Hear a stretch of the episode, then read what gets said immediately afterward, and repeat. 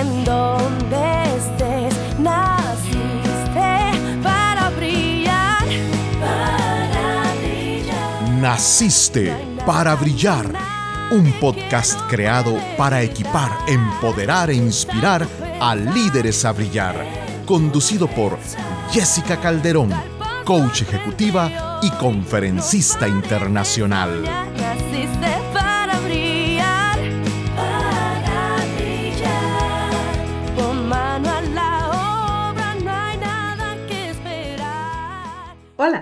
Soy Jessica Calderón y me siento muy contenta de darte la bienvenida a un episodio más de nuestro podcast Naciste para Brillar. Hoy te traigo un tema muy interesante y que sé que te va a encantar. El tema de hoy es 8 prácticas sencillas que incrementarán el bienestar en tu vida profesional. Hoy hablo de prácticas que te van a ayudar a incrementar tu bienestar personal y profesional y al final se verán reflejados en tus resultados.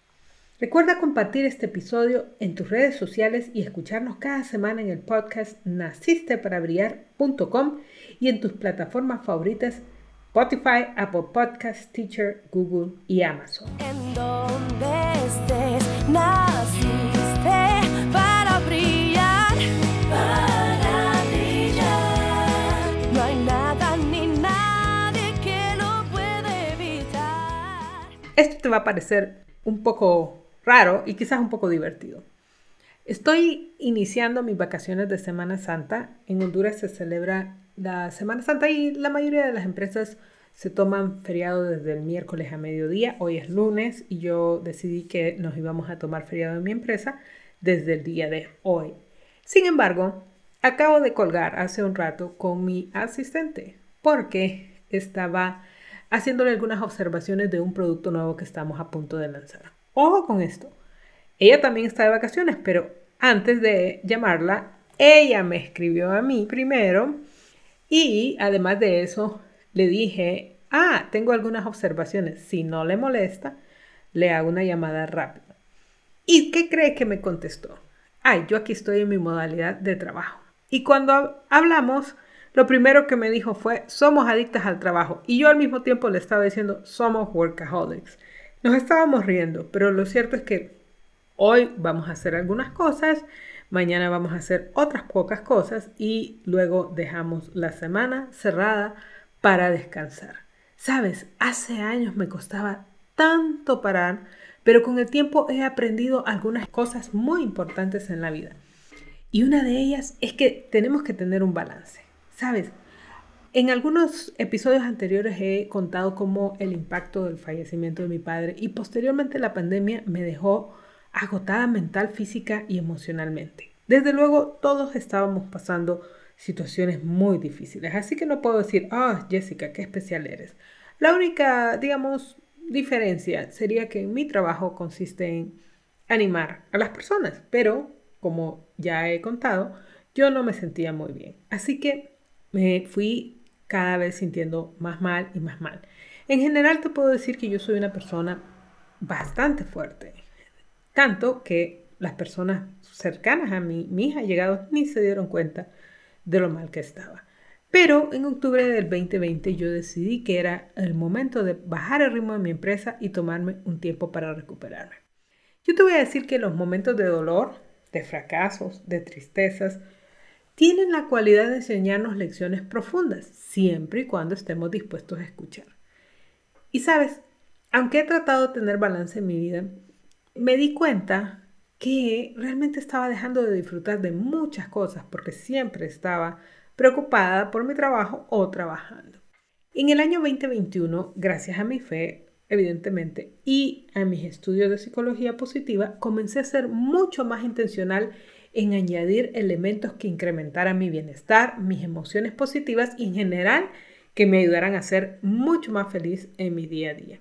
Quiero contarte que en ese entonces tomé la decisión de que me iba a enamorar nuevamente de mis fines de semana, de hacer manualidades, de ver películas, de cocinar, de pasar tiempo con mi familia, con mi esposo, con mis hijos y cosas así. Pero también me propuse que iba a redefinir mi empresa y que le iba a añadir más pasión, porque ese era uno de los elementos que sabía que se me estaba perdiendo.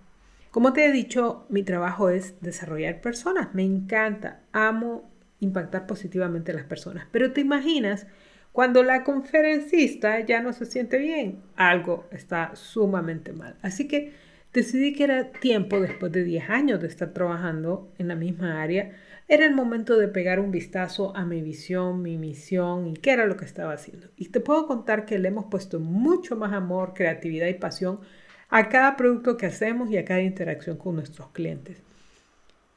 Sistemáticamente he eliminado los elementos tóxicos de mi vida. Y sabes, eso incluye mi dieta, porque estaba comiendo demasiada comida no saludable. Al día de hoy, desde enero, he bajado unas 15 libras. Y realmente me encanta mi comida saludable.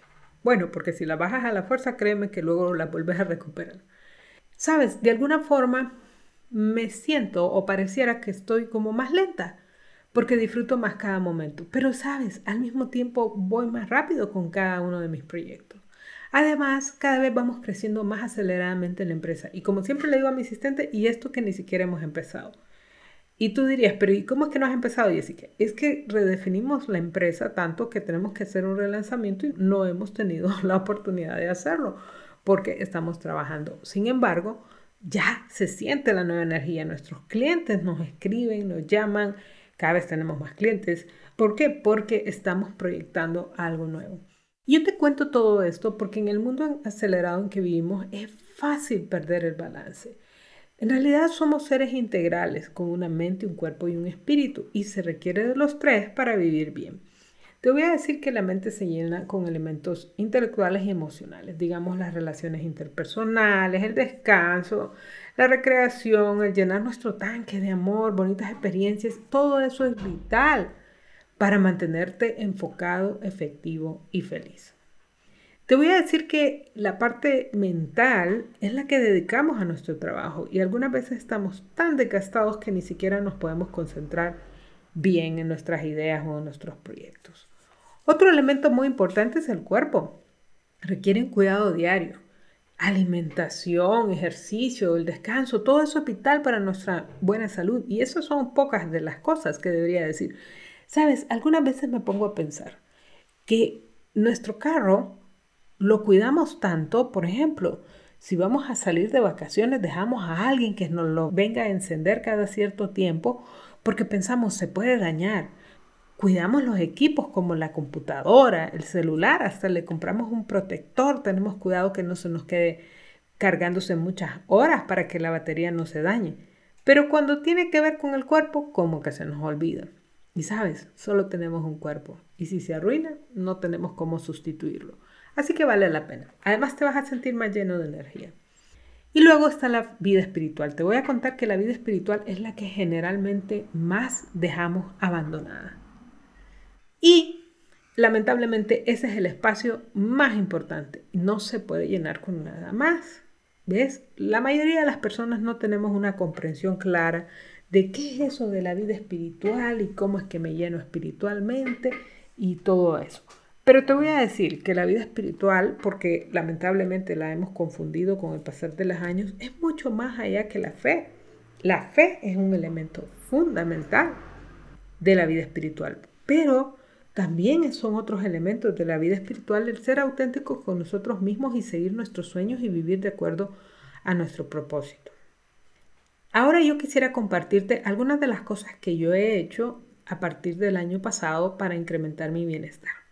Sí te voy a decir que he hecho un poco de trampa porque el año pasado lo que hice fue ser más intencional en implementarlas, es decir, ya llevaba años haciendo cambios. Sin embargo, como te dije, hice como un corte y tuve que hacer un reset, o sea, volver a empezar en varias cosas. ¿Por qué te cuento esto? Porque tal vez vas a decir, pero eso es demasiado, Jessica, hacer tantos cambios en mi vida va a ser muy complicado. Yo te diría que comiences por poquito, vayas haciendo cambios poco a poco y poco a poco vas a ir viendo esos impactos positivos en tu vida. Algunas cosas las puedes hacer mucho más rápido, algunas te van a requerir más tiempo, pero vale la pena. Vamos a comenzar. Número uno. Camina con propósito y visión en tu vida. Comprende que estás en este mundo por una razón. Ese es tu propósito y de repente no conoces esa razón. pero comprende que todo lo que haces tiene un impacto. Tú eres importante, estás impactando personas que están a tu alrededor todos los días. Caminar con propósito te va a ayudar a ver tu vida de una perspectiva más amplia, más global, y vas a dejar de enfocarte en pequeños problemas diarios. Te va a ayudar también a servir a los demás, a desprenderte de ti mismo, y eso automáticamente te da mayor satisfacción personal y profesional. Pero no solo es el propósito lo que te da satisfacción, te ayuda a sentirte útil, te ayuda a caminar, como digo yo, con la cabeza en alto, porque sabes que eres importante, no con orgullo, ojo, sino que con esa mm, autoconfianza que necesitamos para crecer. Pero, además del propósito, es importante tener una visión que te ayude a levantarte cada mañana con emoción y energía, cuando sabes para dónde vas, cuando sabes qué es lo que quieres hacer, tu cuerpo, tu mente se emociona. Además, te enfocará los recursos y te ayudará a ser más intencional en todo lo que haces. Ok, punto número dos, aprende a estar presente. Oh, esto es uno de los que más he luchado. Disfruta el hoy. Mira, si estás trabajando, trabaja. Si estás descansando, descansa. Si estás con tu familia, está presente con ellos. Sabes, antes, cada vez que había vacaciones, iba a ser un caos para mí. ¿Por qué? Porque ya pensaba en todo lo que tengo pendiente en mi trabajo. De repente, pues, si estábamos en casa, me tocaba que ver las cosas de mi familia, etc. Entonces yo decía, hombre, estas vacaciones parece que son más trabajo para mí. Pero he aprendido a relajarme. Y sabes, eh, igual, recuerdo cuántos años pasé estresada porque estaba en mi trabajo y quería estar en mi casa con mis hijos estaba con mis hijos y estaba preocupada por mi trabajo. Yo te voy a decir, estar presente te va a enfocar, te va a relajar, va a disminuir tu estrés y la ansiedad. ¿Por qué? Porque recuerda, no se puede estar en dos lugares al mismo tiempo. Físicamente, humanamente no es posible y tu cerebro se cansa, se agota, te estresas por estar queriendo estar en dos lugares. ¿Ok? Aprende a estar presente. Número tres, Agrega tiempo de recreación a tu vida. Y ojo con esto, usé la palabra recreación en forma intencional. Es diferente hablar de diversión que hablar de recreación. Hmm. Hace años escuchamos este concepto con mi esposo y me dijo, eso es semántica. Pero sabes, con el tiempo he entendido que no es lo mismo. Puedes divertirte viendo una película y no recrearte. Bueno, una película quizás no te haga daño, pero un maratón de 8 horas de ver televisión puede ser divertido, pero de repente no te va a recrear. Recrear es trabajar con nuestra mente y nuestro cuerpo para que se sienta mejor, más energizado y descansado, relajado y que se distraiga de tu día a día. Cosas te ayudan a recrearte, pasatiempos, tiempos de recreación con la familia y amigos, lecturas, paseos. Todo esto te ayuda a descansar física y mentalmente. Número 4. Sé intencional en cultivar tus relaciones interpersonales. Mira, es importante que cuides tus relaciones importantes como tus amigos, tu familia. Y cuando digo tu familia, puede ser tu familia, tu esposo, tus hijos, tu esposa. Pero también pueden ser tus tíos, tus abuelos, tus parientes, primos, etc. También tus colegas, compañeros, excompañeros. ¿Sabes?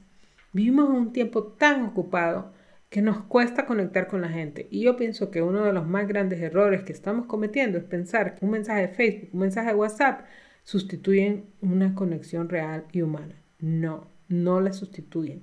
Levanta el teléfono y llama. Visítalos. Sabes, en estos días he pasado un momento de cambio en mi vida bastante fuerte y mi sorpresa fue que muchas personas que pensé que estarían presentes en este momento de cambio no lo estuvieron. De repente me mandaban un mensaje en Facebook que algunas veces uno ni lo mira y creo que eso les hacía pensar que estaban ahí presentes. Eso me llevó a mí a una lección, ¿ves? Y ahora soy muy intencional en llamar a las personas importantes de mi vida y dedicarles el espacio. Hasta tengo una hora a la semana que únicamente la uso para saludar a estas personas importantes, dedicarles unas palabras especiales y agendo uno o dos veces por semana llamar por teléfono a familiares, amigos, personas que conocí hace muchos años y que tal vez me he desconectado. Y no solo eso, sabes que además de cuidar tu relación, eso te va a llenar de emoción porque la gente se alegra tanto cuando conectas con ellos. Ok, vamos al 5. Deja ir lo tóxico. Los hábitos tóxicos no te van a ayudar. Por ejemplo, el drama, el perfeccionismo, la comparación, rumiar. Hay tantos hábitos tóxicos. Te informo que esos no te van a ayudar. Tienes que dejarlos ir. Pero también deja ir las emociones tóxicas como el enojo, el resentimiento, la ira. Sabes, he estado viviendo algunas, y creo que todos hemos estado viviendo estas emociones tan fuertes a partir de la pandemia.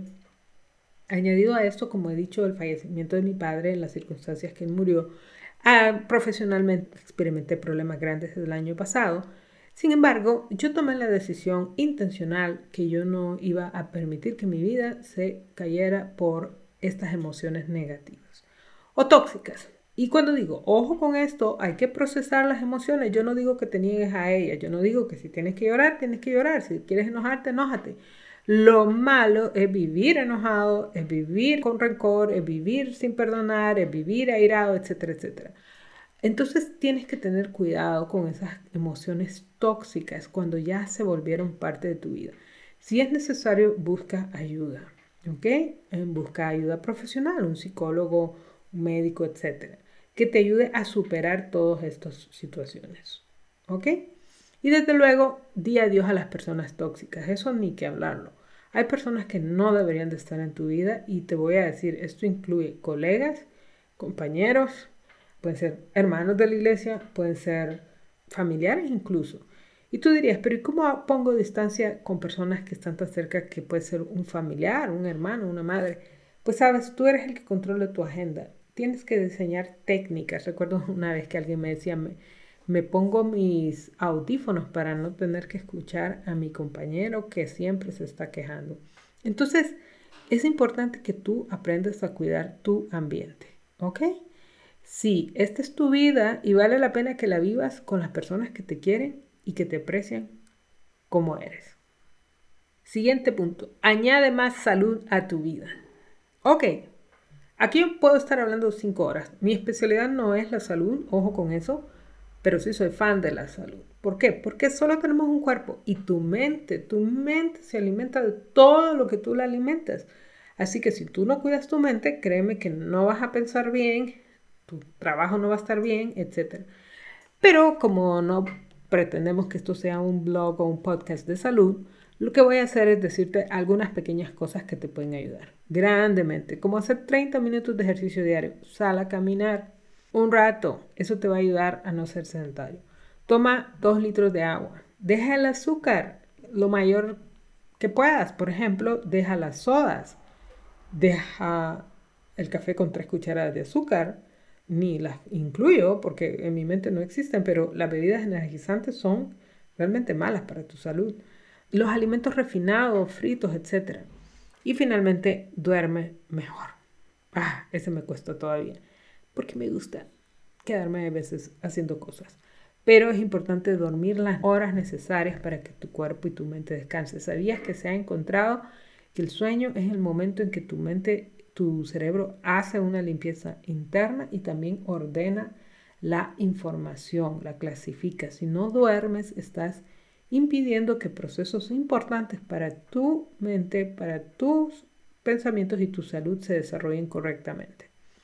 Ok, siguiente punto, agrega espacio para la fe. Aquí evidentemente estoy en el marco de tu propia fe.